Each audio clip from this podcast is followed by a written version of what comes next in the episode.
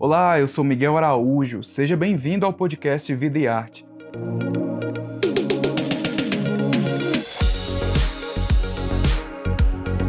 Aqui você encontra conversas com vários artistas brasileiros. Fica atento porque toda semana sai um episódio novo no seu agregador de podcast favorito.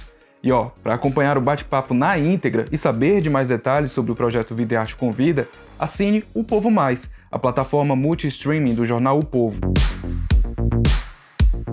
E acompanha também o Vida e Arte nas redes sociais e nos cadernos especiais do o Povo.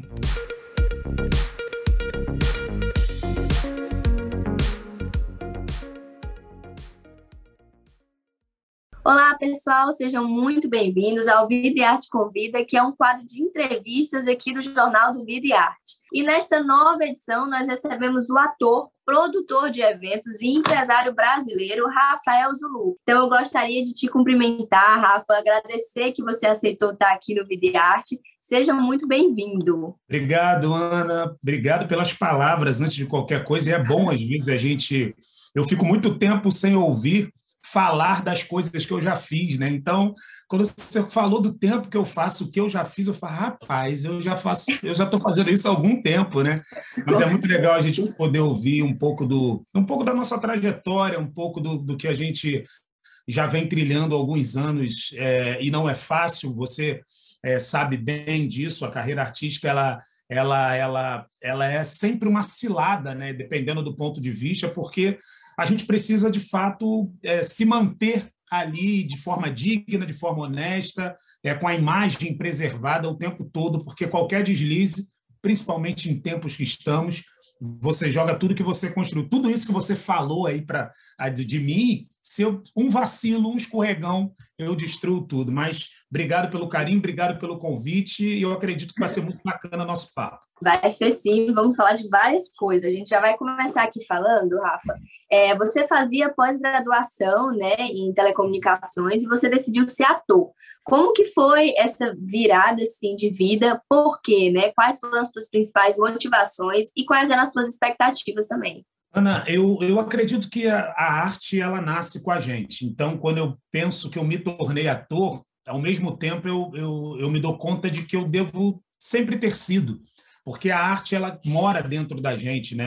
Infelizmente, felizmente eu consegui fazer com que a minha arte é, fosse colocada em prática. Muitas pessoas não conseguem, muitas pessoas não têm esse tempo, muitas pessoas precisam se ocupar de outras coisas porque financeiramente ou por qualquer outra questão precisa que a vida ande por, de outra forma. Eu sempre fui apaixonado por teatro, a verdade é essa, né? E eu lembro que eu entrei na, na faculdade, comecei uma pós em marketing, ligado para uma área mais comercial, porque apesar de eu fazer telecomunicações, eu já tinha uma coisa muito de comunicação. Então, eu lembro que um dos meus chefes de uma empresa de telecomunicações falou para mim, Rafael, eu quero te aproveitar no relacionamento, porque você é, é, é, é interessante ter você como a cara da empresa, falando da empresa para outras para outras para outras empresas, abrindo abrindo novos negócios.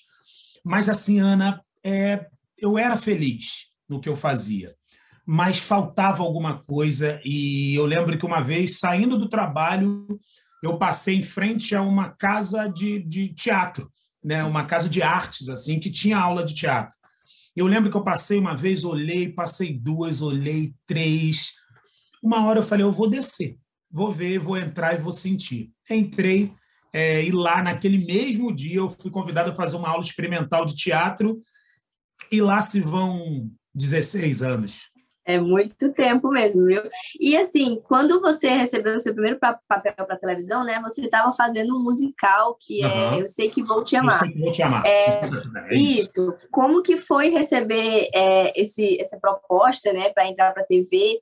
E, e, como foi isso? Foi um convite? Ou você tinha feito algum teste? Foi teste, mas é muito interessante essa história porque eu era muito jovem enquanto ator.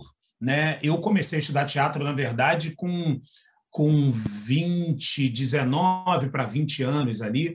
As coisas foram acontecendo de uma forma muito rápida, muito rápida mesmo. Mais precisamente, com 21 anos, eu começo a estudar teatro, o que não é problema nenhum para quem de repente estiver vendo a gente aqui tem o sonho de começar, independente da idade, não tem idade para arte.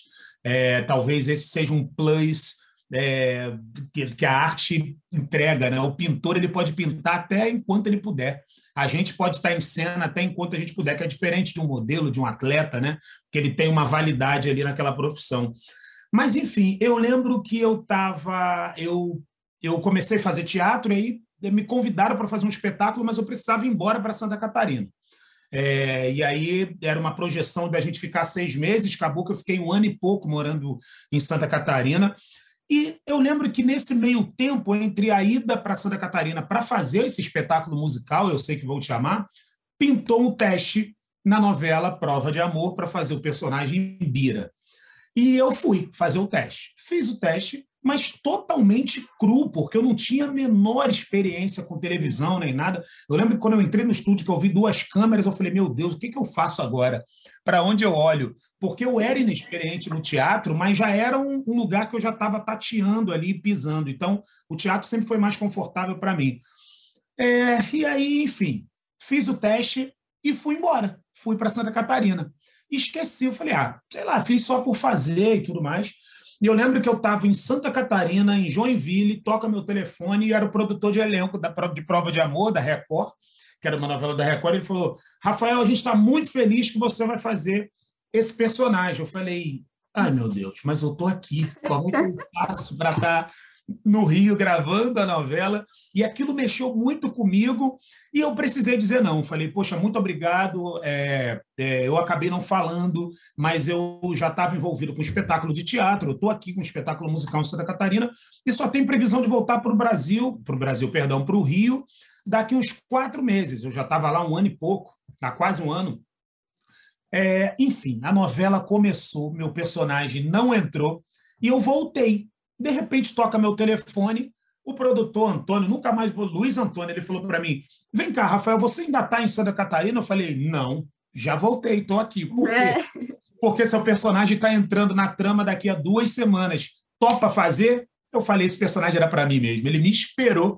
Eu voltei para o Rio Realmente. e fiz a novela e foi mó barato. Assim. E, Rafa, é, depois que você fez a novela Prova de Amor, você fechou o contrato com a Rede Globo, né? Eu queria uhum. saber como que foi essa transição, porque também, assim, ao longo da sua carreira eu vi que você é, passeava muito pela, pela Globo, pela, pela Record, então como que funcionava isso?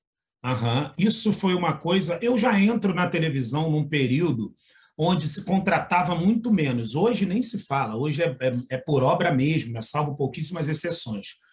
Mas quando eu chego na televisão, eu já chego numa fase onde eles meio que faziam um contrato, ao invés de ser um contrato de cinco, seis anos, eram contratos menores. Eles me contrataram, então me contrataram no primeiro momento por dois anos, mas eu comecei a emendar uma novela na outra. Eu cheguei a fazer cinco novelas seguidas na Rede Globo. Isso significa quase dez anos no ar. Isso é uma loucura, né? Eu lembro que eu fiquei oito anos no ar então, as, eu já não era mais contratado efetivamente. Eu fiquei contratado dois anos, depois era por obra, mas todo ano eu fazia uma novela na Rede Globo. Então, isso fez com que ah, o meu contrato parecesse longo, né? mas de fato ele não era. E assim que acaba é, essa loucura, no intervalo de uma novela para outra, é, pintou uma oportunidade de eu voltar para a Record, um personagem incrível, um elenco queridíssimo. Fui para a Record, fiz a novela da Record, voltei para a Globo e fiz outras coisas, e depois eu nunca mais fiz nada porque a Globo acabou me demandando muitas outras coisas, né? Eles também me olharam um pouco como um cara com perfil de apresentador, então eu ocupava alguns outros lugares ali dentro da, da, da emissora. E mas eu tive essa essa para mim um privilégio você poder circular por mais de um lugar, né? Eu aprendi um pouquinho em cada lado e extrair o melhor de cada uma e isso enquanto artista me, me, me ajudou muito, né? E em 2010, Rafa, você fez o remake de Tititi, né, com o personagem. Adriano, que era homossexual. Eu queria saber como que foi na época, é, assim, os comentários, porque acredito que hoje é, muitas coisas já mudaram. Né? Ainda tem muito a se mudar, mas muito desse preconceito, desse tabu já foi, já está sendo vencido, né? Então, como que foi na época fazer esse personagem? Um desafio e tanto, muito grande. Primeiro que Adriano eu considero um dos personagens mais mais divertidos e especiais que eu já fiz. Era uma novela dirigida pelo Jorge Fernando, que Deus o tenha, que eu tenho uma gratidão muito grande de ter trabalhado com ele no teatro, ter feito três novelas com ele, duas novelas, com, três novelas com ele, mais um espetáculo de teatro. É, e o personagem era gay e preto, ou seja, eram duas questões ali que eu precisava realmente segurar nessas duas bandeiras e, e não soltar. É, eu lembro que é, foi um personagem que repercutiu muito, né? A, a, a novela foi um sucesso, a, a, primeira, o primeira, a primeira versão da novela já foi um grande sucesso, e, a, e, a, e o remake da novela foi um outro grande sucesso. Então, assim, quem estava inserido ali, de uma forma ou de outra, principalmente personagens de destaques, e o meu tinha uma, uma importância grande na trama, né? eu estava colado com os protagonistas o tempo todo, que era o Alexandre Borges, Murilo Benício, Claudinha Raia e Malu Mader. Então, assim, eu, tava, eu era desse núcleo. Então, eu tinha um holofote muito grande, existia um holofote muito grande em cima do, do Adriano.